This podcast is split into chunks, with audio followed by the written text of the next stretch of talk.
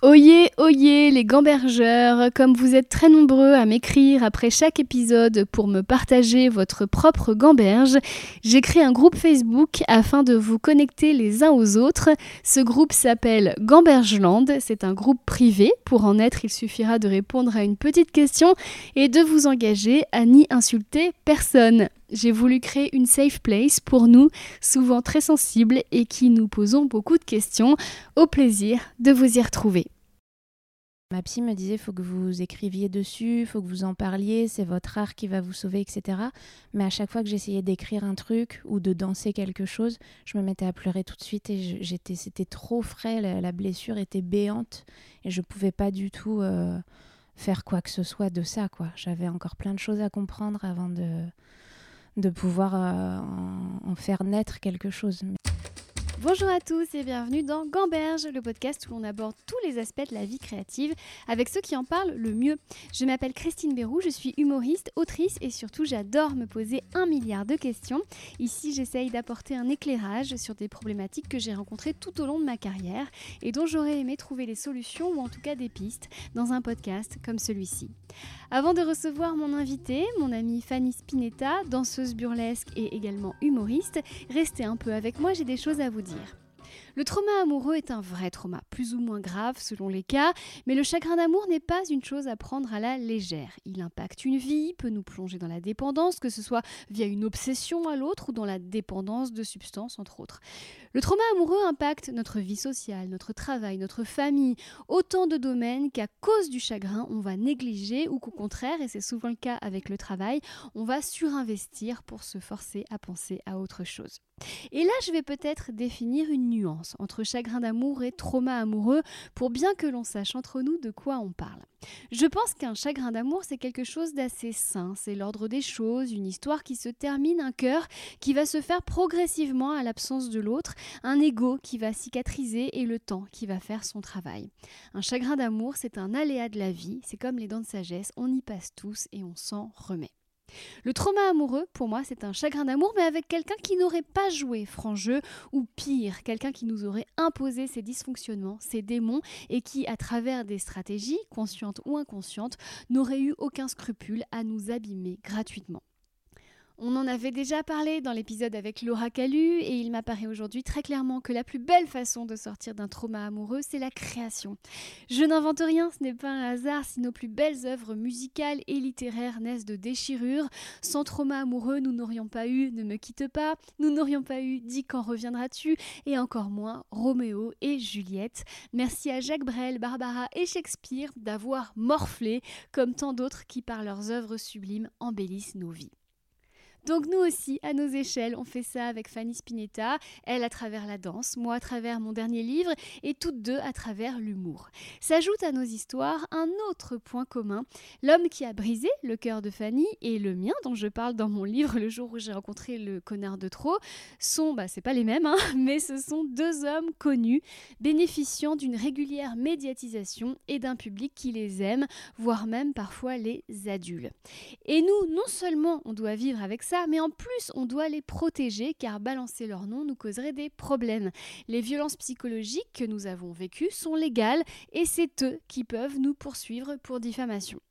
Alors qu'est-ce qui nous reste? Eh bien l'art, encore et toujours, la création, nos plumes, nos costumes, nos ordinateurs, nos micros, nos paillettes, notre authenticité, tout ce qui peut nous aider à rendre notre acide vécu acceptable, vivable et digeste. Vient alors le grand miracle, j'ai nommé l'amour du public, son soutien, ses rires, ses applaudissements, les petits messages que vous nous envoyez sur Instagram et qui disent merci car j'ai vécu la même chose et vous m'avez aidé, c'est là qu'est notre salut et donc notre guérison. Alors on se livre, on vous raconte tout, on donne du sens et on s'en fout car en se donnant la main, nous n'avons plus peur. Bon épisode. Bonjour Fanny Spinetta. Bonjour Christine Berrou. C'est très étrange d'être comme ça, hyper formelle.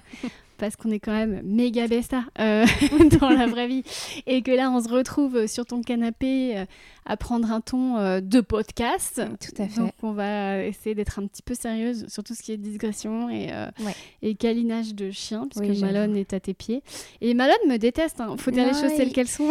Il te déteste pas, mais il a vraiment, euh, bah, il a des traumas lui-même. On va en parler, tu vois. Ouais. Il est né dans la rue, il a grandi dans la rue. Du coup, il a peur. Et comme il vient de la Réunion, les enfants, je pense, malmènent beaucoup les chiens là-bas.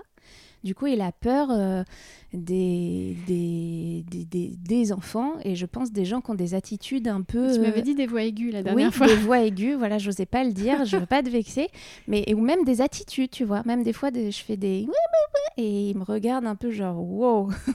Donc euh, voilà, c'est pas qu'il t'aime pas, c'est qu'il est, il a des traumas. D'accord, bon bah je l'inviterai dans le podcast euh, plus tard. Avec plaisir.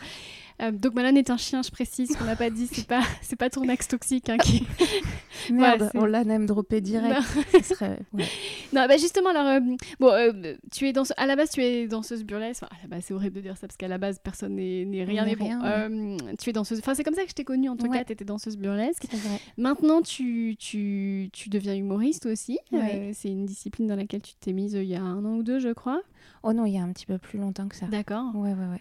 Ah Il y a- Mais après, j'ai fait des pauses et au tout, tout début, quand j'ai démarré, je crois que c'est 2016, euh, je faisais des personnages. Je faisais pas tellement de stand-up en fait. Mais le stand-up, vraiment, j'ai dû redémarrer juste avant euh, le Covid et, euh, et les... quand on était enfermés là, comment ça s'appelait les... Le confinement. Le confinement, énième trauma que j'ai oublié. Ah c'est ça. voilà. Euh, ah oui, c'est surtout que, bah, en fait, c'est parce que moi, je vois tellement passer de superbes photos de toi sur Instagram où tu Mm. incarnes tes personnages euh, de burlesque que c'est vrai qu'on en oublie un peu bah, que tu fais également du C'est stand-up. vrai. J'ai aussi des...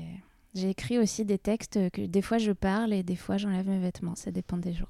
Donc, tu, tu notamment le personnage de Lady Di, qui est Oui. un peu ton hit.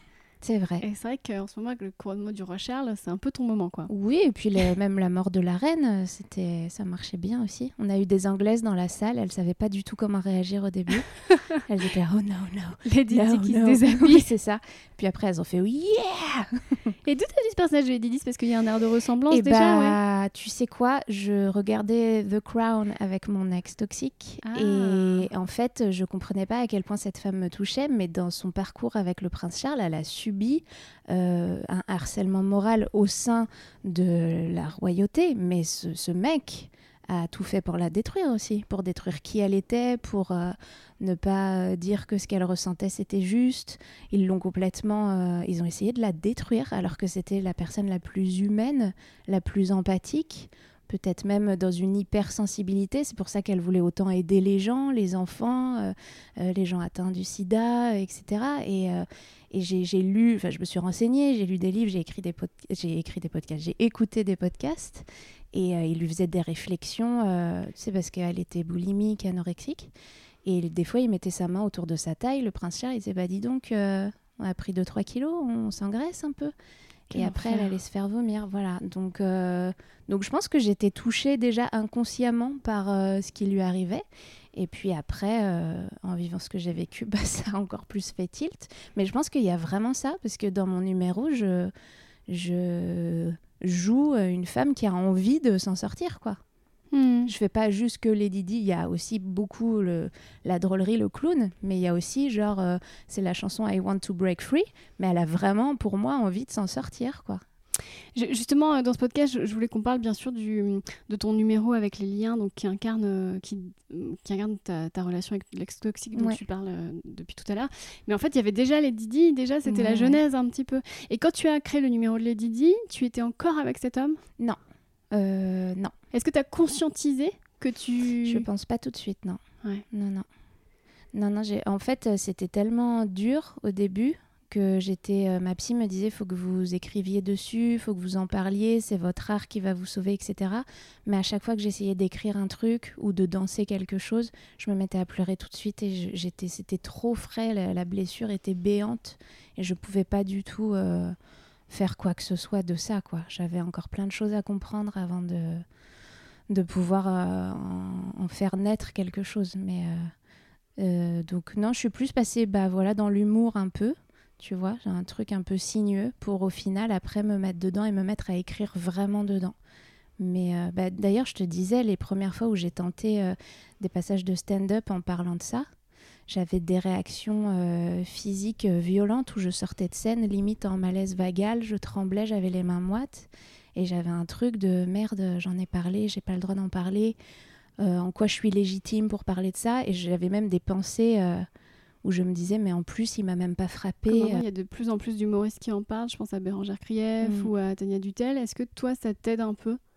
Ça m'aide, euh, ça m'aide beaucoup, mais après, c'est tellement personnel que c'est un chemin. Euh, tu vois, moi, je pensais pas euh, que ça me prendrait autant de temps et je pensais pas que je ferais des débuts de malaise au début quand j'en parlais, quoi. Donc, je pense que c'est propre à chacun, chacune et que bien sûr, à force de répéter un texte, après, au bout d'un moment, tu te l'appropries et ça devient plus facile. Encore que, hein, il y a des jours où je le refais et je suis un peu toute tremblante, mais... Euh... T'as peur de quoi? Que ça te retombe dessus? Que... Non, je crois que j'ai peur euh, que, qu'il le voit, qu'il le sache, qu'il soit foudrage. Oui, donc t'as peur que ça te retombe dessus Oui, que lui me retombe dessus, en tout cas, ouais. Oui, hmm. oui, ouais.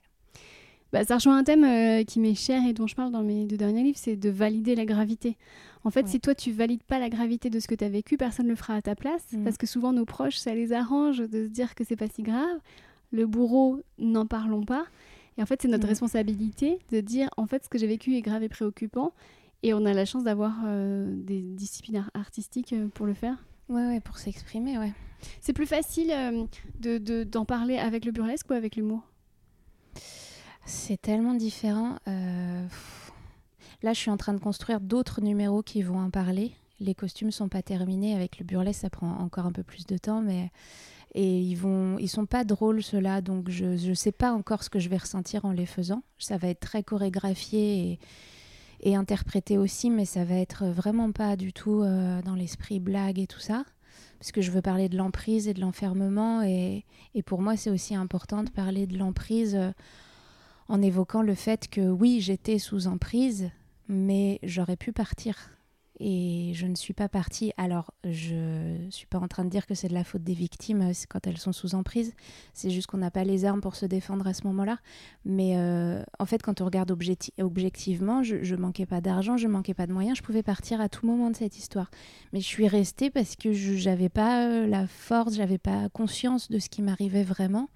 J'avais pas assez d'amour pour moi pour dire ce qui m'arrive, c'est grave, il faut que je parte. Et du coup, je restais et j'entretenais ça aussi en restant. Et du coup, ça, j'ai vraiment envie d'en parler parce que c'est parce que dès lors que tu conscientises ça et que tu travailles sur toi, il euh, n'y a plus de bah il y a plus d'emprise en fait.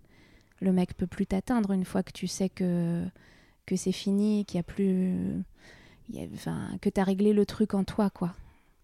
Euh... C'était quoi le déclic?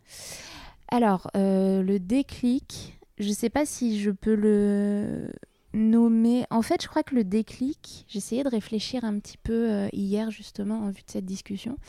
Moi, j'ai cru que j'allais chialer des années sur cette histoire d'amour. Quand il m'a largué, parce qu'il m'a quitté, euh, je me suis dit en fait, euh, j'ai tellement été amoureuse de lui si longtemps, je l'ai tellement voulu longtemps dans ma vie, il a fallu du temps avant qu'on soit ensemble, etc., que là maintenant que c'est terminé, mais je vais mettre cinq ans à m'en remettre.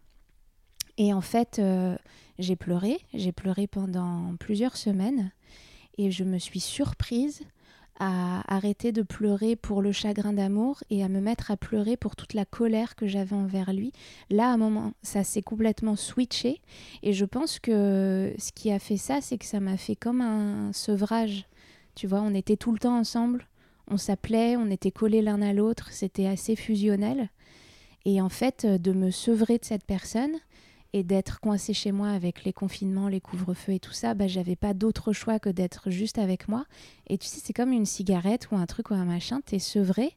Et bah, au bout d'un moment, tu vois l'objet loin de toi et tu le regardes un peu plus objectivement. Et là, j'ai fait OK. Donc en fait, il m'a fait tout ça et je l'ai laissé me faire tout ça. OK. Et là, par contre, je suis rentrée dans le dur. Et, euh, avec ma thérapeute, euh, on s'est pas lâché, on a fait une équipe et on a tenu bon. Mais là, par contre, je suis, là, il y a eu le, switch, le déclic, si tu veux, et, et le, le nerf de la guerre, euh, il s'est joué là-dessus, quoi, sur le travail sur moi de pourquoi j'ai laissé cet homme me faire tout ça, quoi. En plus, dans ton cas, euh, il y a une difficulté qui se rajoute et, euh, et, je ne peux que te comprendre puisque toi et moi, on est dans la même situation actuellement. Mm. Donc moi, je viens d'écrire un livre qui s'appelle Le jour où j'ai rencontré le, connard de trop, où je raconte aussi une histoire qui m'a qui m'a mm, très abîmée. Et en fait, mon connard et ton ton connard, entre guillemets, nos connards, sont tous les deux des, personnes publiques. Oui. Euh, donc on les voit tout le temps euh, dans les médias. Et ça, c'est un truc que ça nous rajoute. Est-ce que de là, finalement, créer, donc nous aussi rendre le chagrin public, comme je l'ai fait avec mon livre, comme tu le fais avec tes mhm. numéros, c'est pas aussi un, droit qu'on a, quoi Je veux dire, euh, ouais, c'est ça. il est dans la lumière, donc moi je vais mettre la souffrance mhm. dans la lumière à ce moment-là. Oui, c'est vrai. Sans pouvoir bien sûr les nommer puisque c'est illégal, hein, je rappelle. Bien sûr. ouais leur seule défense c'est la diffamation de toute façon, donc on va pas rentrer là-dedans, on va être plus maligne. Mais euh, euh, c'est un peu moi quand je vois, quand j'en parle ou quand je fais des numéros, c'est un peu comme un cri dans la nuit. C'est regarder ce que j'ai vécu euh, et, en même temps je sais que, enfin pour ma part c'est quelqu'un qui est très aimé. Donc quand j'en parle autour de moi, c'est difficile pour les gens, je vois, de dire ah d'accord il a vraiment fait ça. Euh, ces sept personnes-là, tu vois, ils ont envie et en même temps ils font oui, oui, oui, mm, ok. Et ils continuent à le soutenir et c'est super dur. Euh, moi, ce qui me fait le plus de peine aujourd'hui, c'est de voir des gens euh, qui se disent dans la cause des femmes et féministes et qui continuent, alors qu'ils sont au courant de tout, de soutenir cette, cette personne. C'est vraiment, je pense, ce qui peut me blesser le plus. Et en même temps, j'ai essayé aussi de me mettre à leur place et de me dire, euh, en fait, j'ai été à leur place pendant longtemps. J'ai cru que cette personne était merveilleuse. Je me sentais même euh, euh, comblée de joie de me dire que je faisais partie de ses proches et tout ça. Et donc moi-même, j'ai voulu croire qu'il était vraiment gentil et qu'il était toute cette bienveillance et toute cette aura qui l'entoure. Donc en fait, je les comprends. Et je me dis que tant qu'ils l'auront pas vécu eux-mêmes de telle ou telle manière, bah, ils auront du mal à croire peut-être en ma parole, en mon cri dans la nuit. Après, j'ai aussi euh, de plus en plus de témoignages de personnes qui me disent Moi aussi, j'ai vécu ça. Moi aussi, je me suis demandé ce qui se passait à ce moment-là. Et ça, c'est comme un. C'est comme de, la pommade sur la blessure. Ça relégitimise ce que j'ai vécu il y a aussi des filles qui ne savent rien du tout et qui me disent juste bah Fanny, je te crois. Là où j'essaye, tu vois, de surenchérir et dire bah oui, mais parce qu'il m'a fait ça, il m'a fait ça. Eh, Fanny, je te crois. Et ça, c'est putain. À chaque fois qu'on me dit ça, je te jure, c'est je me ça m'apaise tout de suite en fait. Je me sens entendue. Mais voilà, il faut dealer avec le fait que il y a plein de gens qui continueront à les soutenir. Euh, malheureusement, parce qu'il y a aussi de l'intérêt, hein, on va pas se cacher, euh, c'est un métier euh, qui marche euh, par réseau, par intérêt, par euh, voilà. Donc et puis pour telle ou telle raison, peut-être les gens n'ont pas envie de conscientiser que c'est pas une si bonne personne que ça pour telle ou telle histoire dans leur propre vie aussi. Donc je respecte ça, mais mais c'est sûr que reprendre la parole dans un livre ou sur scène, j'ai presque l'impression que c'est presque un moyen de survie en fait. C'est pour dire oui, ce que j'ai vécu, c'est légitime, ce que j'ai ressenti, c'est légitime et, et je suis dans mon droit de dire que j'ai souffert parce que j'ai vraiment souffert. C'est pas juste une crise d'ego. Il m'a pas juste, euh, je sais pas, euh, pas acheté un cadeau. Enfin, c'est pas ça le problème, quoi. C'est beaucoup plus profond. Pour te dire, moi, je, je, je, je fais confiance euh, en l'expérience et en mon expérience. Et c'est vrai qu'on marche beaucoup sur des œufs dans nos métiers, et même si on faisait pas ce métier, de, il y a beaucoup de mecs et de femmes qui mm. déconnent, et on entend toujours plein de trucs qui se passent. Et moi, j'ai pris parti de croire euh, ce que je vivais avec les personnes. Et, euh, et, en l'occurrence, euh, ton bourreau, moi j'aurais pu ne pas te croire, je te mm. le dis et tu le sais. Et puis j'ai vécu effectivement une scène avec lui. comme tu l'as décrit, où je n'ai pas compris. Et j'ai oublié pendant des années, j'ai cru que c'était un malentendu. Mm. Et tu es venu avec ton témoignage, et je ne pouvais que le croire de mm. ce moment-là. Et, et, ça a été très violent pour moi. Et c'est d'autant plus violent que, bon, il n'est pas tout seul, et mm. qu'en fait, encore aujourd'hui, euh, j'ai des amis à moi qui sont, euh, qui sont accusés, mais avec qui j'ai pas de mauvaise expérience. Donc je me dis, mais ça rend fou en fait. Parce que tu te dis, euh, c'est très difficile. Déjà, j'arrive pas à valider la gravité de ce que j'ai vécu avec le connard de mon livre. Donc en plus, je dois valider la gravité de choses que me racontent des copines avec des mecs qui se trouvent être mes amis en fait. C'est très très compliqué. Ouais, c'est difficile. C'est pour ça que c'est une nécessité de faire émerger de tout ça la plus belle chose du monde, à savoir l'art. Ouais. Oui, c'est vrai. C'est vrai. J'attends que tu répondes. Pardon, non, j'ai rien de beaucoup plus à, à répéter, enfin à redire, mais euh, oui, c'est difficile. Je- j'entends pour plein de raisons que c'est difficile. euh. Après, peut-être que au bout d'un moment, il y a tellement une multitude de témoignages que tu peux faire que t'incliner et dire bon bah oui, en fait, euh, c'est pas ok. Peut-être que je veux bien croire que un seul témoignage, ça te met un peu dans dans un doute, mais t'es pas encore complètement sûr. Voilà. Moi, ça m'est arrivé hein, des fois aussi. euh, on dit un truc sur une personne et je fais mm, ok. Et puis en fait, j'ai un deuxième témoignage, un troisième témoignage et là, je fais bon bah ok. Donc, euh, comme tu dis, euh, laissons le temps faire les choses et, voilà. Et je sais, en tout cas, moi, de mon côté, j'en ai eu tellement sur mon bourreau, de, le tien, de témoignages et d'autres personnes. Mais il a aussi ce don de mettre de la poudre euh, de perlimpinpin dans les yeux des gens. Et du coup, tu sais pas si ce que tu as vécu avec lui, c'est vraiment ce que tu as vécu avec lui. Et c'est bah, pour avoir été en relation avec lui, je savais pas si quand il me hurlait dessus et qu'il m'insultait, euh, si vraiment euh, c'était consciemment ou si vraiment moi j'avais fait quelque chose de mal. Je comprenais pas en fait. Je voulais croire que l'homme gentil allait réapparaître et que et qu'en faisant des efforts et en prenant sur moi, bah en fait, euh, il allait redevenir celui que tout le monde aime et que tout le monde chérit. Donc, euh, je sais que c'est très dur, vraiment. euh. C'est pour ça que je te dis que quand je suis blessée par le comportement de plusieurs personnes, je me dis bon bah en fait moi aussi j'ai été à leur place. Donc euh, chacun chacun sa route, chacun son chemin. quoi. Hmm. Je vais te poser une question, je connais la réponse, mais je vais faire comme si je te connaissais pas. Est-ce qu'il y a dans ton entourage familial quelqu'un qui aurait pu te faire croire que les cris et le manque de respect, c'est ça l'amour? Euh, bah oui, mon père. Euh, mon père, euh, gros gros dos. Mais euh, évidemment que si j'ai vécu ça avec cet homme, c'est parce que j'ai vécu ça dans mon enfance avec mon père. Et, et oui, comme tu le dis très justement, il m'a fait croire que c'était ça l'amour. Ça me semblait tellement familier ce malaise que je me suis dit ah ah bah donc voilà c'est ça, faut faire des concessions. Et puis il y a des moments où il change de visage et il me fait très peur, mais c'est l'amour, c'est ça l'amour. Et, en fait, euh, la super bonne nouvelle dans cette histoire, et ça je l'ai conscientisé il n'y a pas si longtemps que- ça, c'est que ce n'est pas de l'amour. Et que mon père, euh, quand il agissait comme ça avec moi, il pouvait pas ressentir de l'amour. Euh, et que cette personne, quand il était dans cette relation avec moi, il pouvait pas non plus m'aimer parce que quand on aime quelqu'un, on ne supporte pas lui faire du mal. C'est pas possible. C'est ton enfant. Si elle pleure parce que tu lui as fait un truc malgré toi ou, parce que tu t'es énervé, que tu, lui as crié dessus, tu t'en veux tout de suite. C'est intolérable. Tu n'as pas envie qu'elle souffre parce que tu l'aimes. Mon chien, si je le marche sur la patte et qu'il hurle, mais j'ai envie de, de tout faire pour que ça n'arrive plus jamais. Quand on aime, on ne supporte pas euh, faire du mal aux autres. Donc, euh, mon père l'a fait consciemment. Il m'a fait croire que c'était moi euh, qui ne ressentais pas les bonnes choses. Il disait que j'étais folle, que, que j'inventais, que c'était faux. Donc il a complètement nié mon ressenti, qui j'étais. Et en plus, j'étais euh, enfant en train de me construire, en train de construire euh, mon être, mon état émotionnel. Donc je me suis construit sur ce que je ressens est pas légitime, et pas vrai et, et faux. Donc en étant complètement dissociée de moi. Et du coup, je suis tombée sur un homme qui évidemment m'a redit la même chose. Et il a fallu tout remettre euh, à la bonne, euh, à la bonne, euh, au bon étage, quoi, au bon endroit. Et mais du coup, moi, je trouve que c'est une super bonne nouvelle de savoir que l'amour, c'est d'être avec quelqu'un qui veut que ton bien, et que même quand on est dans une situation qui va pas, bah, on en parle et on fait en sorte que ça aille mieux, mais pour de vrai.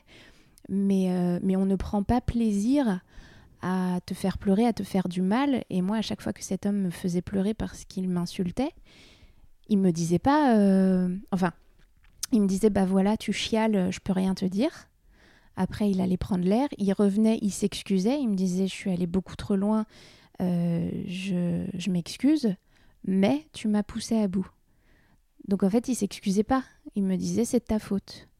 Et bah, tu dis pas à quelqu'un que tu aimes, euh, en fait, euh, si je te fais du mal, c'est à cause de toi. Enfin, voilà. C'est donc moi je trouve que c'est une super bonne nouvelle de cette sexualité. Bah, le burlesque, c'est vraiment ça. C'est vraiment un, un art qui plaît beaucoup plus aux femmes qu'aux hommes, alors que le striptease plaît beaucoup plus aux hommes qu'aux femmes, parce que le striptease est fait pour plaire aux hommes hétéros, pour assouvir euh, leurs désirs, leurs fantasmes. Le burlesque, c'est s'emparer des codes, se les réapproprier et en faire ce qu'on en veut. Et se déshabiller comme on veut, euh, que ça soit de manière contemplative, que ça soit de manière drôle, que ça soit euh, en chantant. mais en tout cas, c'est de faire ce qu'on veut avec son corps. Et, et, moi qui étais pudique et qui ai du mal à, même dans la vie, tu vois, à mettre un décolleté ou à me montrer, sur scène, euh, c'est presque comme si c'était plus mon corps, mais c'est presque un outil en fait. C'est bizarre, hein, mais euh, c'est moi, je me sens surpuissante, je suis euh, au bon endroit au bon moment, vraiment, on peut rien me faire, mais c'est pas. c'est mon corps, quoi. C'est mon truc et plus personne n'a le droit de me dire quoi que ce soit là-dessus. Et en plus, je vois, vu l'effet que ça fait sur le public, je vois à quel point j'ai raison et, et à quel point je suis dans le vrai. Donc, euh, beaucoup plus qu'en me mettant du maquillage euh, dans la vie euh, pour être pimpé parfaitement comme il faut avec la nouvelle tendance, etc. C'est. c'est je sais pas. Quand tu dis tu vois sur scène qu'il y a un impact, parce que quand on est humoriste, moi je vois l'impact quand j'ai des rires. Oui. Comment tu vois l'impact quand tu fais de la danse burlesque? Ah bah les gens, alors déjà ils peuvent rigoler aussi parce que j'aime bien faire des blagues. J'espère qu'on n'entend pas trop les, les éboueurs qui ont l'excellente idée. Ah, franchement, cet épisode est particulièrement calme. Hein. Les deux derniers, on les a fait dans la rue, donc vraiment, tout va bien. ok, tout va bien. Euh, alors, oui, déjà, je peux entendre des rires, puisque moi, j'aime bien faire rire euh, dans certains numéros. Et, euh, et en fait, je vois le. On demande aux gens de crier dans le burlesque, de nous soutenir. C'est un art qui appartient autant au public qu'aux performeurs, performeuses. Parce que si les gens ne réagissent pas, c'est une audition et c'est horrible. il faut vraiment faire des ouh, ah, oh, il faut vraiment se lâcher, crier, hurler. Et des fois, tu sens que ça prend pas trop et que du coup, ils se forcouillent un peu, etc. Mais quand ça sort un peu malgré eux et qu'ils sont là, genre, ouah, bah, c'est bon voilà, j'ai vraiment fait ce que j'avais à faire et en plus ça a l'air de beaucoup vous plaire donc j'ai loin, j'ai pas du tout envie d'arrêter quoi. Oui, surtout là ta force c'est pas le trait d'esprit, c'est la féminité à l'état pur donc. Euh, c'est mon corps et. Euh, c'est presque c'est un pouvoir qui est matriarcal pour le coup les burlesques. C'est. Oui et qui est euh, il y a aussi des hommes qui s'effeuillent mhm. mais mais en tout cas dans l'idée de réappropriation oui c'est matriarcal ouais. Mmh. Mmh. Euh, moi, j'ai eu de la chance avec mon connard parce que euh, il était tellement imbu de lui-même qu'il ne m'a jamais posé une seule question sur moi. Euh, hmm. toi, en revanche, ton connard à toi, il, s'imposait un peu dans ta vie artistique et pas dans le bon sens. Il avait tendance un peu à, rabaisser ce que tu faisais et, hmm. du coup, on en avait parlé avec Laura Calu dans l'épisode sur les violences, tout sur recréer après les violences psychologiques. Toi, quel a été l'impact pendant C'est-à-dire que là, l'impact après, c'est que tu as besoin de créer pour ne pas devenir folle. Hmm. Quel a été l'impact euh, du trauma amoureux pendant le trauma amoureux sur ton art? Bah, L'impact, c'est que j'osais pas briller euh, à côté de lui.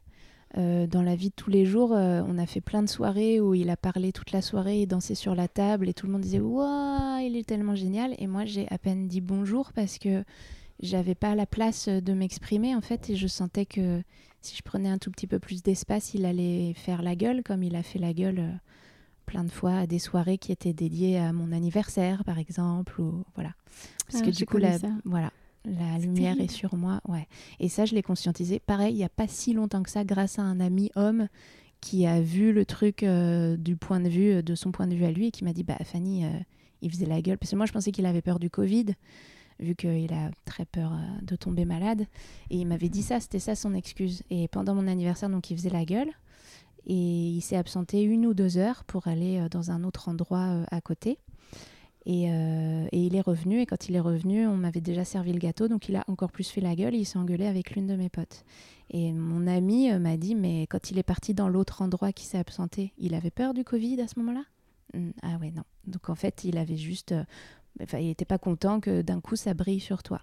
Donc en fait, dans la vie déjà, j'éteignais ça, inconsciemment, mais je sentais que je pouvais pas euh, être ne serait-ce qu'au même niveau que lui, alors je parle pas être euh, au-dessus. Et sur scène, euh, bah, il y a clairement des fois où j'ai joué, il est sorti de la salle alors qu'il a regardé tous les autres. Attends, tu c'était à ton tour de monter sur scène? Ouais. C'était ton petit ami Il Ouais. quittait la salle? Ouais. Ah Il l'a déjà fait. Euh, quand je lui ai lu des textes parce que je voulais son retour pour m'aider à écrire, j'avoue que déjà rien que dans mon comportement, en fait, c'était signifiant, mais j'arrivais en tremblant, en ayant la voix comme ça, pas du tout dans c'est mon mec, il va m'aider, je suis trop contente. C'était c'était une audition en fait, et il était très dur. Et des fois, je lui disais une blague que j'avais écrite et il me faisait c'est tellement pas drôle. Et du coup, je me disais, ah oui, ouais, mais en même temps, il a de l'expérience, donc il sait ce qu'il dit, c'est que ça doit pas être drôle, il faut que je travaille. Et euh, plusieurs fois, je lui ai demandé, euh, ah oui, mais là, du coup, on va rentrer un peu plus euh, précisément dans. Oui, c'est Oui. vrai que dans l'idéal, il vaut mieux éviter qu'on le. Parce qu'encore une fois, mais là, c'est intéressant, on peut en parler parce que euh, toi et moi, on est un peu dans le même cas en ce moment, c'est-à-dire qu'on a subi des violences psychologiques et on doit en plus protéger notre bourreau. Mm. Et ça, c'est hyper intéressant, je trouve. Ouais, ouais, ouais. Et, euh, J'essaye de faire attention, mais c'est, je me rends compte Ouais, que je donne. Non, mais c'est intéressant parce que, en fait, euh, on touche un sujet qui est, euh, qui est euh, primordial et qui est, qui est inexistant dans le débat public au sujet des violences Ouais. psychologiques. C'est que c'est à nous de protéger notre bourreau. C'est-à-dire que si ça sort le nom, en fait, après, Mm. euh, tout, enfin, c'est un piège qui se referme sur nous. Ouais, Et, euh, et on a échangé, toi et moi, des WhatsApp ce matin. Je t'ai dit, moi, tous les jours, j'ai envie de faire un tweet. Mm. Et je dis, ben non, parce que c'est moi qui vais avoir des problèmes. Ouais. Et, euh, et là, tu vois, pareil, on fait un podcast, on essaye. euh, bon, dans mon podcast, j'invite aussi des hommes, mais j'essaye quand même de donner la parole aux femmes, qu'on arrive à Mhm. guérir ensemble, à créer ensemble, à trouver des solutions ensemble.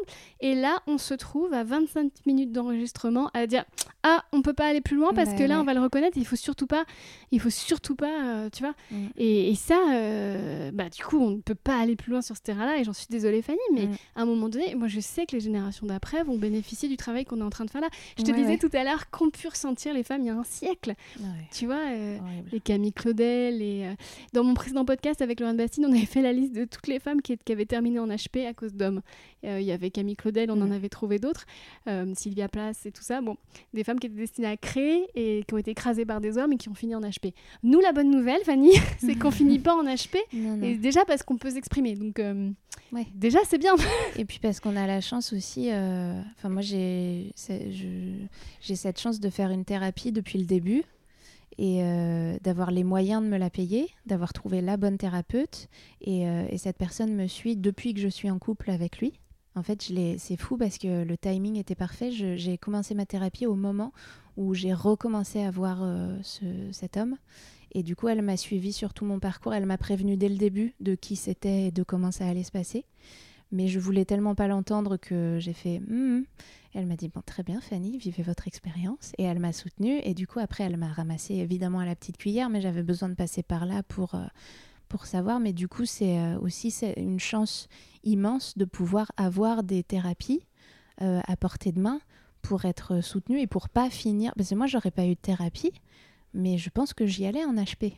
Franchement, on a tellement nié depuis toute petite ce que, que je ressentais quand je disais que j'avais mal et que je souffrais, on me disait que j'étais folle.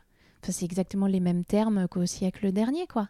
C'est des hommes qui te disent que euh, voilà, tu ouais. es hystérique, tu es folle, je ne peux rien te dire, tu surréagis tout le temps. Je pleure parce que tu me cries dessus et c'est moi la folle. Donc je pense que si j'avais pas eu cette chance-là de d'avoir trouvé la bonne thérapie, la bonne personne et d'avoir les moyens de me le payer parce que je sais que c'est cher et que c'est Oui, dur parce qu'encore une fois, c'est eux, qui- eux qui nous détruisent et c'est nous qui devons payer. Quoi. Eh et bah c'est un oui. budget. Hein. Ouais, c'est un budget. c'est un budget, mais purée, euh, je suis tellement riche aujourd'hui. euh, je sais, non, mais sérieusement, je sais qui je suis. Il y a plein de gens qui meurent sur Terre, qui sont passés à côté d'eux-mêmes toute leur vie, quoi. Je- franchement, et je vais avoir 35 ans, je suis jeune. Bah, ça y est, je sais qui je suis. Moi, j'ai l'impression que j'ai. Oui, j'ai pas compté euh, si ça m'a dû. Ça a dû me coûter beaucoup plus cher que toutes mes tentatives de permis ratées, c'est sûr. Mais euh, purée, euh, enfin tout ce que j'ai gagné, quoi, on pourra plus jamais me faire du mal, quoi. Ça appartient à chacun. Moi, je supporte pas la phrase euh, heureusement que tu as vécu ça parce que ça t'a permis de faire tout ça. Parce que je pars du principe que c'est pas aux autres de te le dire, c'est à Ouais. toi de l'affirmer. Ouais, ouais. Et Donc là, c'est ce que tu es en train d'affirmer en fait. Ouais, ouais, mais envers moi-même, euh, oui. J'ai découvert l'amour, euh, enfin l'estime de moi et l'amour de moi. Donc euh, oui, oui, c'est c'est merveilleux. pas donné à l'enfance. Euh, si, heureusement, ma maman me l'a donné. oui, ouais. Ma maman me l'a donné, mais, euh, mais j'étais tellement ballottée entre les deux. Et, et puis, je pense qu'au fond de moi, j'avais envie d'aimer mon papa. Mais c'était impossible d'aimer cet homme. Enfin, je l'ai aimé, j'ai eu de la bienveillance pour lui. Je lui ai cherché d'ailleurs des excuses jusqu'à il y a encore pas très longtemps. Mais, mais j'ai surtout, euh, je me suis construite sur euh, ce que je ressens n'est pas juste, n'est pas vrai. Euh, qui je suis n'est pas bien. Enfin, c'est un terrain qui fait que s'effondrer. Tu peux pas te construire là-dessus, c'est pas possible, c'est forcément bancal, quoi. Et est-ce que, euh, pour ramener au sujet de la créativité et à l'art, Mm. euh, moi j'ai une théorie, je pense que, bon, comme toi j'ai eu des thérapeutes, un millier de thérapeutes pourront nous dire euh, ce que tu vis est légitime parce que tu as vécu un trauma. Il n'y a rien de plus euh, satisfaisant et, et validant pour le coup que le retour du public. Alors il y a celui dont Mm. tu parlais tout à l'heure, mais il y a aussi la petite nana, quand je dis petite nana c'est un peu condescendant, mais la spectatrice qui Oui, va oui, t'écrire pour te dire euh, ça m'a parlé, euh, j'ai vécu ça aussi. Mm. Est-ce que ça t'est déjà arrivé? Alors ça m'est arrivé plein de fois et euh, je dirais même plus que quand je dis un truc précis dans mon texte, voilà du coup je peux le dire parce que je le dis sur scène, et comme c'est quelqu'un qui avait très peur des microbes et des fois il m'engueulait parce que je me lavais pas bien les mains, euh, et à chaque fois que j'allais chez lui il fallait que je prenne une douche obligatoirement et que je change de vêtements, Ça, c'est le passage de mon stand-up. En fait en disant ça je me rendais pas compte à quel point c'était choquant, mais maintenant à chaque fois que je le dis j'ai toujours une, deux ou trois nanas qui font Hmm. et du coup, je fais OK, bah déjà là, je suis dans le juste. Euh, et ensuite, à la fin, j'ai eu plusieurs euh, femmes qui soit sont venues me dire moi-même j'ai vécu ça, je te comprends, je suis avec toi et tout ça, ou alors euh, sans avoir vécu de grands traumas, j'ai juste euh, aussi beaucoup de femmes qui viennent me dire moi aussi j'en ai marre, moi aussi j'en peux plus, moi aussi je suis seule parce que j'en peux plus de vivre ce genre de relation de merde. Et que quand tu renies ce genre de relation, bah, c'est vrai qu'il reste plus grand chose parce qu'il y a beaucoup de gens qui se font pas soigner. Euh, je, je dis pas qu'aucun homme bien n'existe sur Terre, hein, ni aucune femme bien, mais c'est beaucoup plus rare. Euh, Enfin, ça prend plus de temps en tout cas. Et du coup, j'ai beaucoup de femmes qui viennent me voir en me disant Bah, je suis exactement au même endroit que toi, qui ont à peu près le même âge que moi. Et, euh, et oui, ça valide du coup complètement ce que je viens de dire, en plus des rires que j'ai eus ou des réactions que j'ai eues. J'ai des témoignages qui valident encore plus mon travail, quoi. Hmm. Parce qu'en en fait, il faut savoir aussi que actuellement, les violences psychologiques, c'est légal. Donc on Ah vient. oui? Ah, bah savais oui. pas. Donc, enfin, le harcèlement moral, c'est pas légal, mais les violences psychologiques euh, Mm. dans le couple, bah c'est légal puisque c'est très difficile de le Ouais, oui. de, le prouver, de tu vois, de, de le concrétiser. Enfin, c'est par exemple typiquement l'affaire Julien Bayou. C'est-à-dire, tu vois, ce qui s'est passé, c'était des violences psychologiques sur une femme fragile. Bon, bah, il est toujours où il est, puis il restera où il est. Parce Mm. qu'on il- Et encore même Katniss qui a frappé sa femme, Bah et oui, là, c'est grave, il est toujours là. Donc. Bah oui, parce que c'était juste une gifle. Bah voilà, c'est juste une claque. Donc même quand ce qu'ils font est, est- est vraiment moralement euh, dégueulasse, ils, Mm. ils restent encore là. Donc en fait, nous, notre, notre boulot, en fait, euh, c'est là, c'est dans la création, c'est ce podcast Mm. où on discute. Euh, et et- et c'est euh, et- et c'est de le faire, et c'est de le dire, et c'est de l'exprimer, puisque pour l'instant, la justice n'est pas de notre côté. Et on sait que toutes les lois sont nées de moments comme ça, de flottement, où des gens ont, ont réussi à ouvrir leur gueule. C'est vrai. Et, euh, et au moment où je fais ce podcast, je sais moi-même que j'aurai à rendre des comptes sur ce podcast. Mm. Pour toi et pour moi. Ouais. Et, et à un moment donné, ce matin, j'ai réfléchi parce qu'on en a parlé, toi et moi, hier. euh, et je te disais, euh, légalement, moralement, il faut pas qu'on les reconnaisse, quoi. Ouais. Et, et avec le temps, je, fais, je passais ma matinée, je me suis dit, bah, on les reconnaîtra pas, mais bordel, qui m'appellent tous les deux, quoi. À ce moment-là, qui me hurlent dessus, je leur dirais, bah, allez bien vous faire foutre, en Mhm. fait, parce que ça, ça peut plus durer, c'est ça la vérité. Mais tu m'as dit toi-même une phrase très juste un jour qui m'a fait tellement de bien. Parce que tu sais, j'étais dans ce truc de mais pourquoi j'en parle? Est-ce que je suis vraiment légitime d'en parler et tout ça? Et tu m'avais dit mais si tu ne veux pas que ça se sache, alors ne le fais pas. Mhm. S'ils n'avaient pas voulu que ça se sache, ils se seraient, ils auraient pas agi comme ça. Voilà, c'est tout. Ils avaient qu'à se comporter bien et, euh, et aujourd'hui on serait pas là en train d'en parler quoi. Mais je crois que si on, on reste poli aussi avec nos bourreaux et qu'on espère euh, toujours un petit peu de nouveau une nouvelle caresse, un nouveau mot gentil. euh, moi pendant longtemps j'ai voulu croire que mon bourreau n'était pas vraiment un bourreau et, et je voulais à tout prix croire que qu'au fond c'était peut-être aussi quelqu'un de gentil, de bienveillant et que c'est difficile de s'avouer qu'on a été avec un bourreau. Enfin c'est super dur, moi c'est super dur de me dire que mon père est un bourreau.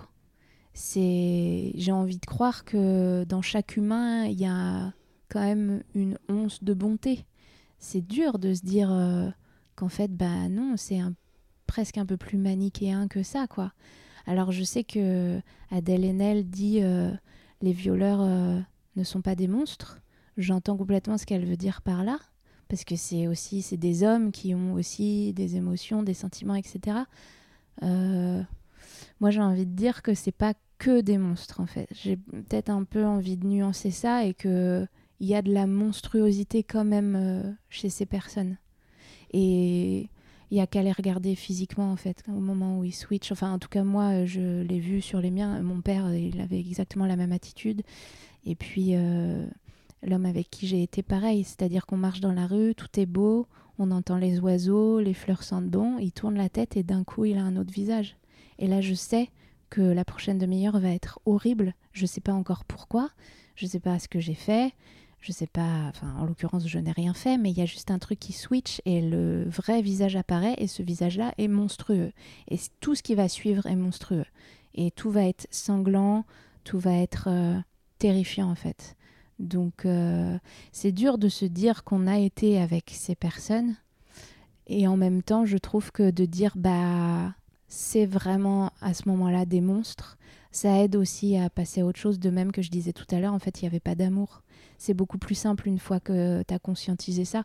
Parce que rester et vouloir croire qu'en fait il y avait quand même un peu d'amour, qu'en fait il est quand même un peu gentil, bah en fait tu t'en sors jamais. Tu vois ce que je veux dire? Alors oui, il a des sentiments, il ressent des émotions, il est touché par des choses, mais euh, la grande majorité de, ce qu'il habite, euh, c'est pas pour faire du bien, quoi. Hmm. Et euh, ce genre de témoignage que tu es en train de, de m'offrir. On les entend partout, tout le temps. Euh, c'est sur un millier de podcasts, dans un millier de bouquins.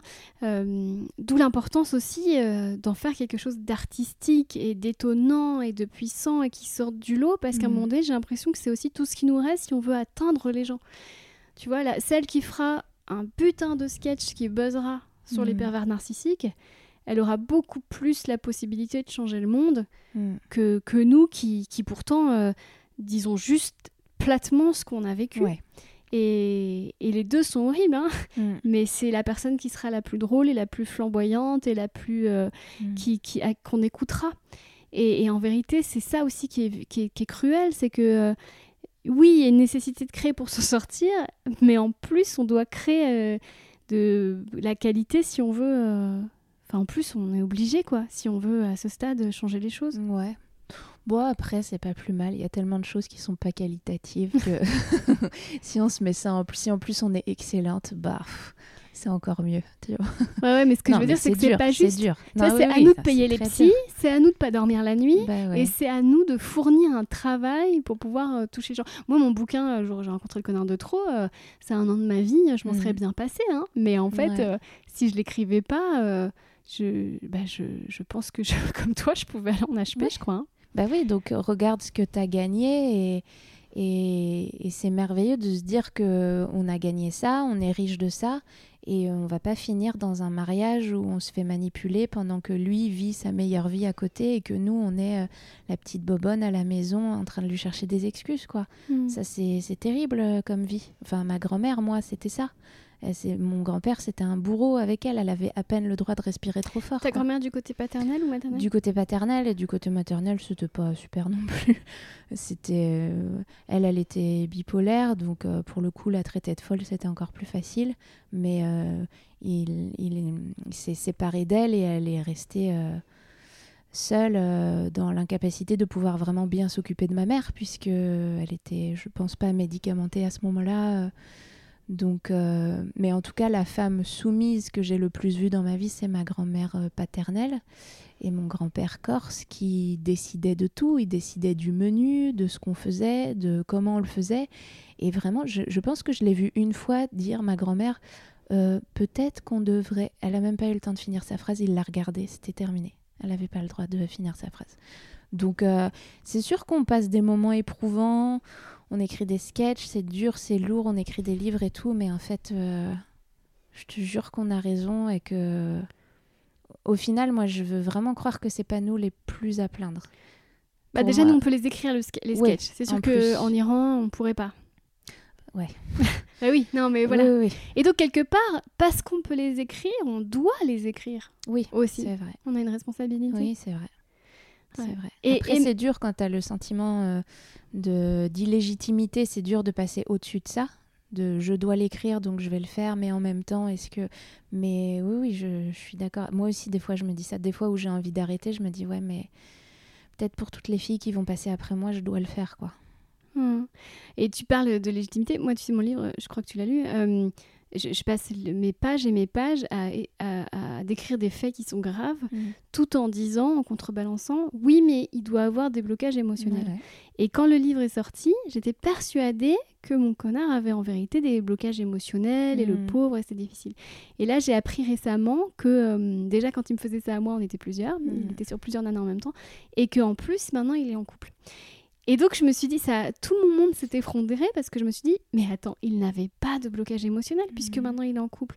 Donc, en octobre dernier, quand il m'a demandé de venir le sucer dans son bureau, c'était pas du tout une, euh, une déviance psychologique ou un truc, c'était vraiment de la pure connardise. Mm. Donc là, je peux plus faire de deuxième livre, mais je ne peux que constater l'étendue euh, de notre euh, endoctrine- endoctrinement. Mm. C'est-à-dire que même un mec, bah, en l'occurrence moi qui me demande de venir le suicider dans son bureau, toi un mec qui euh, démonte chacune de tes euh, tentatives artistiques, on continue à les aimer, à leur trouver des, des, des excuses. Mm. Et c'est sans fin. Donc en fait, la seule chose qui aura un impact, c'est qu'on ne lâche rien jusqu'à Ouais. ce que, que notre art soit... bah, que déjà nous, on est conscientisé, on est validé la gravité, et que notre art soit sans concession, puisque regarde, notre art, il est encore plein de concessions. Oui, oui, bah oui. Après, on est éduqués comme ça. hein, euh, les femmes, on est éduqués à faire des concessions tout le temps. Mais, euh, mais c'est ça aussi, je pense que ça soulève des choses encore plus profondes. De plus avoir envie de s'excuser, mais même de manière générale. C'est aussi ça, j'en reviens au burlesque. euh, Quand je suis sur scène et que je me sens à ma place, c'est qu'à aucun moment je m'excuse de faire ce que je fais. Et euh, tu peux me traiter de pute ou de frigide, euh, fais ce que tu veux, c'est pas moi que ça regarde, c'est toi. Mais moi, je sais très bien ce que je suis en train de faire et les autres autour hurlent de plaisir, donc euh, je suis dans le juste et tout va bien, quoi. Mais je pense que ça soulève un truc encore plus global de d'en avoir marre de s'excuser pour tout, tout le temps, quoi. Hmm. Les femmes disent pardon sans cesse, on se fait bousculer dans la rue, c'est nous qui disons ah pardon. Ouais, tout à fait. Pénélope Bagieux, je l'ai vu faire des stories là-dessus. Elle dit Je viens de me faire euh, bousculer par un homme. Je me, je me suis retournée comme une conne, j'ai dit pardon. C'était, et le mec ne s'est même pas excusé. Et je le fais tout le temps. Donc, euh, oui, euh, ça, la colère, euh, une fois que tu conscientises ça, Et le fait aussi que dès qu'on te fait un petit con... un truc un peu effrayant, tu hurles. Ça, Ouais. c'est le trauma aussi. Tu sais, dès que genre on toque à ta vitre ou quoi, en oui, bah, voiture. oui, ça, ça- ça, c'est des gros ça, traumas. C'est un syndrome oui. traumatique. Oui. Ouais. Euh, L'autre jour, euh, Sandrine Rousseau a eu la gentillesse de faire un tweet euh, sur mon livre. Et en fait, j'ai passé trois jours à lire des mecs qui écrivaient euh, Et les hommes, vous croyez pas qu'ils souffrent les hommes? Je me suis dit Mais Ah. eh, vous me dites si je dérange. Écrivez votre propre livre à ce moment-là. Écrivez le jour où j'ai rencontré la connasse de trop. Moi, je le lis avec plaisir. Enfin, moi, je suis toujours là pour écouter les souffrances des uns et des autres.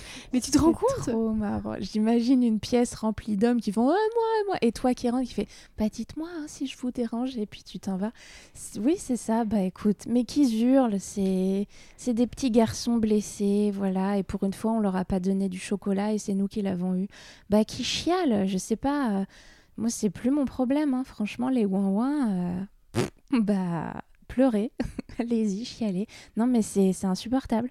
Mais on sait qu'à chaque fois qu'on va avoir une parole comme ça, ils vont surréagir.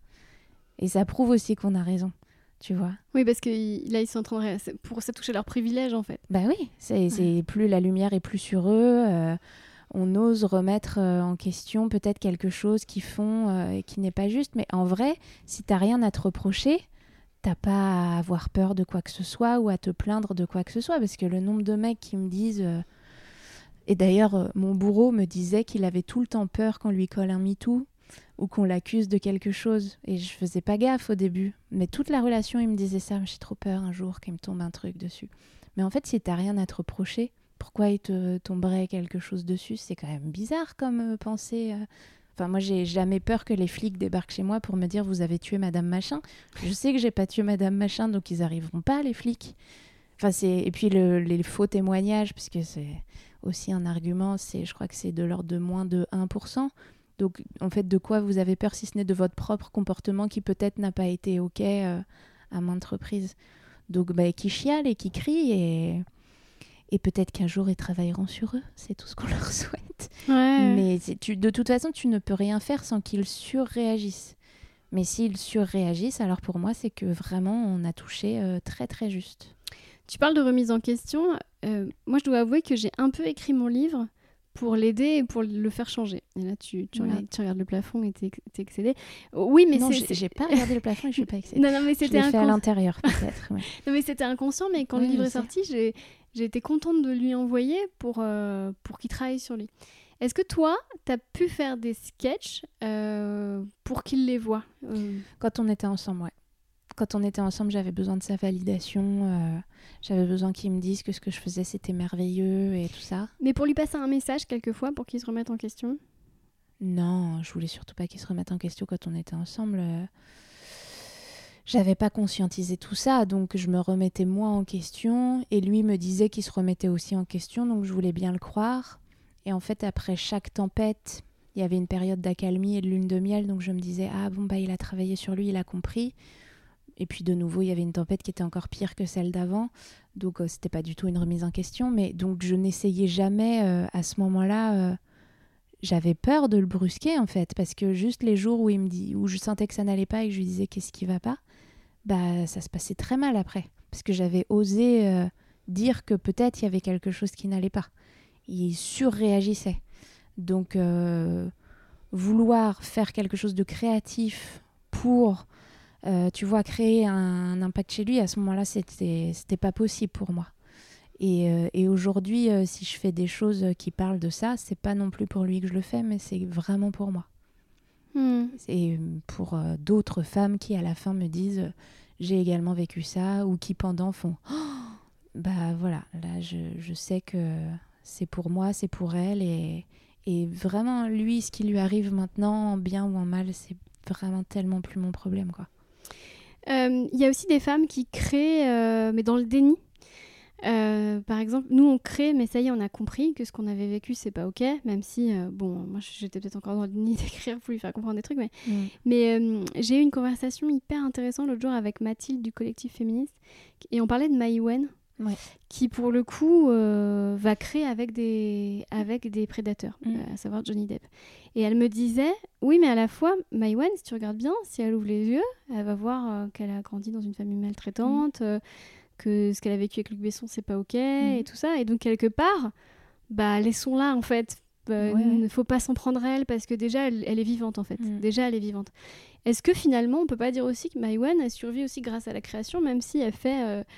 euh, même si elle fait travailler euh, quelqu'un de problématique. Bah, ce qui est incroyable, c'est que Maïwen, un film sur deux, oui, elle prend la défense euh, des bourreaux. Et un film sur deux, euh, elle parle. euh, son premier film, euh, c'est Pardonnez-moi, je crois, Je le, titre. C'est le tout premier film où elle parle des violences qu'elle a vécues avec son père. Euh, et puis Mon Roi, ça parle des violences qu'elle a vécues dans son couple. Donc elle, Et elle- police, ça parle et- des violences qu'on fait subir aux enfants. En donc, plus, ouais. donc tu vois, c'est vraiment ambivalent. Et franchement, oui, j'aimerais pas être euh, dans ses baskets. Euh, Je, je n'ose pas euh, ressentir ce qu'elle a pu ressentir. Enfin, je, je peux même pas le ressentir, je pense. Euh, je sais pas ce qui se passe à l'intérieur d'elle. Je pense qu'elle a besoin d'être euh, validée encore à un endroit où elle peut pas conscientiser tout ce qui lui est arrivé parce que ça doit être insoutenable. D'ailleurs, peut-être qu'on n'a même pas connaissance de tout ce qu'elle a vécu. Effectivement, entre son père et Luc Besson, je- vraiment, je n'ose pas imaginer. Euh, surtout euh, vu les accusations après euh, sur Luc Besson, etc. C'est très ambivalent parce que moi, mon roi, ce film, il m'a aidé, quoi, tu vois. Mm. Donc Maïwen m'a aussi aidé. Et d'un autre côté, je sais que son dernier film, entre Johnny Depp, entre le discours qu'elle a contre les féministes, entre le soutien qu'elle apporte à Roman Polanski, bah, je peux pas aller voir ce film-là. Donc, euh, Oui, mais elle crée, elle est hein. vivante. Et moi, Oui. déjà qu'elle soit vivante, c'est un miracle. ouais. Et je pense que si elle n'avait pas la création, pour en revenir au thème du podcast, euh, bah oui, ça serait plus de ce monde, ça c'est sûr. Ouais. Je pense qu'elle, oui, elle a dû sauver avec, euh, avec ses films, mais euh, avec un discours complètement à l'opposé d'un film à l'autre. Quoi. C'est vraiment. Mais avec des films qui peuvent changer la vie de quelqu'un qui est traumatisé, comme tu es en train de me l'expliquer. Oui, c'est assez fou. C'est ouais. fou. Alors, qu'est-ce que tu espères, toi, maintenant, sur euh, la, la suite, pour ce qui est de, bah, de créer, puis surtout de créer sur le trauma? Est-ce que c'est quelque chose que tu vas faire longtemps, à ton avis? Ouais, alors je veux pas vendre euh, la peau de l'ours, mais euh, ça fait un moment que j'essaye d'écrire.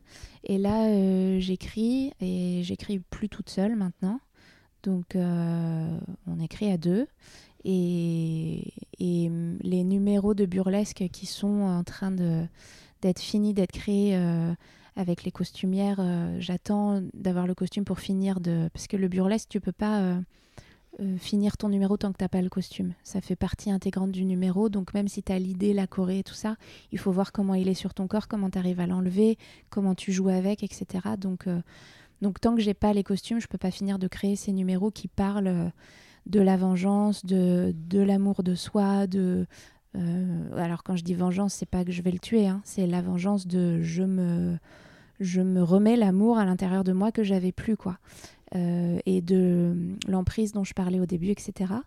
Donc ça, ça va être euh, les créations qui vont apparaître. Et pour le reste, euh, j'écris. Et, et déjà, j'ai fait du stand-up qui en parle. Et je suis très contente parce que ça sera diffusé en septembre sur Canal ⁇ Donc c'est une immense victoire. Et le reste que je suis en train d'écrire, bah, en fait, je suis pas pressée. Je suis dans un truc de, pour la première fois de ma vie, ce que j'écris là, je suis pas en train de me dire, ok, euh, en septembre, il faut que j'aille contacter les. Non, en fait, euh, je prends le temps que ça, peut- que ça me prendra. C'est par- ça fait partie intégrante de, de ma thérapie, de mon travail sur moi. Donc, euh, je suis pas pressée, tout va bien. Et en plus, à côté, je crée d'autres choses en attendant que ce gros truc-là apparaisse. Et j'espère qu'il apparaîtra un jour, etc. Mais en tout cas, euh, ce que je suis en train d'écrire aujourd'hui, ça ne parle que de ça. Donc, euh, donc voilà, on verra quand ça apparaîtra, mais, euh, mais ça me fait du bien et, et, tu vois, je suis même surprise parce que je crée petit à petit autour, quoi. Tu vois, genre les Didi, j'aurais pas cru. euh, mon sketch, j'aurais pas cru non plus avoir des blagues drôles sur l'emprise. Euh, donc je me laisse aussi surprendre par ce qui apparaît et, et j'ai jamais été aussi, autant au bon endroit, je trouve, que depuis que je prévois pas ce que je vais faire. Mais que plutôt, euh, en fait, là, la thérapie m'a apporté ça euh, ce mois-ci. Et du coup, ça me fait euh, créer ça le mois suivant. Voilà. C'est du- une forme de lâcher prise finalement? Ouais, vraiment. Enfin, j'ai- j'ai vraiment tellement morflé et je me suis tellement accrochée à ma colère que depuis que j'ai lâché, il y a beaucoup plus de choses qui apparaissent. Ouais. C'est un des plus gros symptômes des gens qui ont été traumatisés, c'est l'hypervigilance. Mm. C'est-à-dire qu'on est en alerte en permanence parce qu'on se demande où est-ce que le coup va tomber. Mm. Est-ce que c'est pas quelque chose justement que tu es en train de bah, de- d'assainir cette hypervigilance quand tu me parles de lâcher prise? Ouais, ouais. Alors ça dépend des jours, hein. Mais euh, en règle générale, oui. euh, Parce que moi, je trouve qu'on parle beaucoup de confiance en soi, comme d'un truc, tu sais, un peu générique, mais qui veut rien dire. Et, et en fait, personne n'a confiance en soi. En vrai, quand, tu, quand on réfléchit, ça veut tout et rien dire. Mais euh, moi, ce que j'ai travaillé en thérapie, c'est l'estime de moi. Et je l'ai construite, je l'ai reconstruite. Et depuis qu'elle est là, bah du coup, oui, il y a plus de lâcher prise. Parce que je sais qui je suis, parce que je m'aime et parce que je suis au bon endroit. Et du coup, ça, ça me permet de et de voir ce qui arrive du coup et d'arrêter d'essayer de prévoir tellement euh, tellement je me fais pas confiance et tellement euh, je fais pas confiance à ce qui m'entoure et tout ça mais après je te dis ça il y a des jours où c'est difficile hein. Euh, mais ça m'a appris aussi que quand je me sens pas bien aussi dans un endroit dans un moment ou avec quelqu'un plus jamais je me force en fait enfin c'est vraiment rare que je reste en me disant non non mais ça va aller ce que je me disais tout le temps quand j'étais en coach, je me disais non, non, mais ça va aller. Bah non, meuf, en fait, il y a tout qui crie en toi que ça va pas. Donc euh, aujourd'hui, quand ça ne va pas, eh ben, je m'en vais. Et que ce soit avec une boulangère ou euh, quelqu'un avec qui je travaille, je veux dire, même si c'est cinq minutes de ma vie, je ne supporte plus de, de me forcer, quoi. C'est un truc de dingue. Je supporte plus qu'on me malmène, qu'on me maltraite, qu'on soit passif-agressif, même sur deux phrases. Tu vois, je, je ne je peux plus. Et cette estime de toi-même, tu l'as reconstruite sur la création ou tu aurais pu le faire même sans faire ce métier? Euh, ça, vraiment, ça a été euh, grâce à la thérapie, là, pour le coup. Et, et grâce à, à, ce travail euh, thérapeutique, alors euh, la création est apparue. Mais comme je te disais tout à l'heure, en fait, au début, j'essayais d'écrire dessus, mais j'étais tellement euh, mal que je pouvais même pas. Parce que tu donnais pas aussi de, de valeur à ta souffrance aussi c'était aussi ce Bah, que tu avais appris quand tu étais petite Je pense que je pouvais pas. En fait, elle me dépassait ma souffrance. Je pouvais pas du tout comprendre. euh, je comprenais pas pourquoi je souffrais autant. Je comprenais pas euh, ce qui se passait. Et il a fallu un petit temps de d'accalmie pour euh, passer par dessus et pouvoir euh, créer. Mais euh, euh, je, je pouvais pas à ce moment-là m'en servir pour créer. Malheureusement, il a fallu attendre un peu plus et se reconstruire vraiment quoi. Et est-ce qu'on peut vraiment créer sans estime de soi? Bah, je pense que oui. Enfin, il y a plein d'arts différents. hein. Après, moi, ça va peut-être pas être. C'est peut-être ce qu'on va appeler les écorchés vifs. Je sais pas. C'est que si tu accordes du crédit à ton art, enfin nous quand on monte sur scène, on envoie Oui. des signaux très forts qui sont très animaux. Si tu montes sur scène avec un sentiment euh, d'imposture, Hmm. tu vas envoyer ce signal-là Ouais. à ton public. Donc c'est très fort quand tu arrives à croire en toi parce que tout d'un coup, tu as un petit truc en plus qui fait que ton public il va te suivre n'importe où. Hmm. C'est pour ça quand tu dis j'ai retrouvé l'estime de moi, euh, c'est un cadeau que tu te, tu, tu te fais à toi dans la vraie vie, mais à, à- ton toi scénique également. C'est vrai. Mais c'est pareil, hein, mon moi scénique, euh, il l'a retrouvé, mais il y a des jours où c'est un petit peu plus dur et voilà. Mais, mais c'est bien d'accepter aussi et de voir ça comme un chemin, un parcours et voilà. C'est tout, tout n'est jamais lisse de toute façon, mais euh, il y a déjà une si grande victoire que c'est ok maintenant. Aujourd'hui, c'est cool, ça va. C'est on va s'en sortir quoi. Merci beaucoup Fanny Spinetta. Merci à toi, Christine Bérou. Merci d'avoir écouté ce podcast jusqu'au bout. J'ai maintenant deux bonnes et une mauvaise nouvelle. La mauvaise nouvelle, c'est que c'est le dernier épisode de la saison. Mais la première bonne nouvelle, c'est que Gamberge revient pour une saison 2 dès le 5 septembre. Et la deuxième bonne nouvelle, c'est que je ne vais pas vous laisser comme ça. J'ai décidé de vous proposer tous les mardis d'été ce que je vais appeler des gambergettes, à savoir des pastilles de 5 à 10 minutes, moi toute seule, et des problématiques sur lesquelles j'ai une expérience que je voulais vous transmettre. J'espère que vous serez au rendez-vous. On commence donc la semaine prochaine, mardi 4 juillet, le lendemain de mon anniversaire. Je m'offrirai le plaisir de vous raconter une histoire de naufragé qui a vraiment eu lieu au milieu du 19e siècle et qui nous en apprend beaucoup sur la créativité. À la semaine prochaine et d'ici là, je vous souhaite de gamberger juste ce qu'il faut. Merci.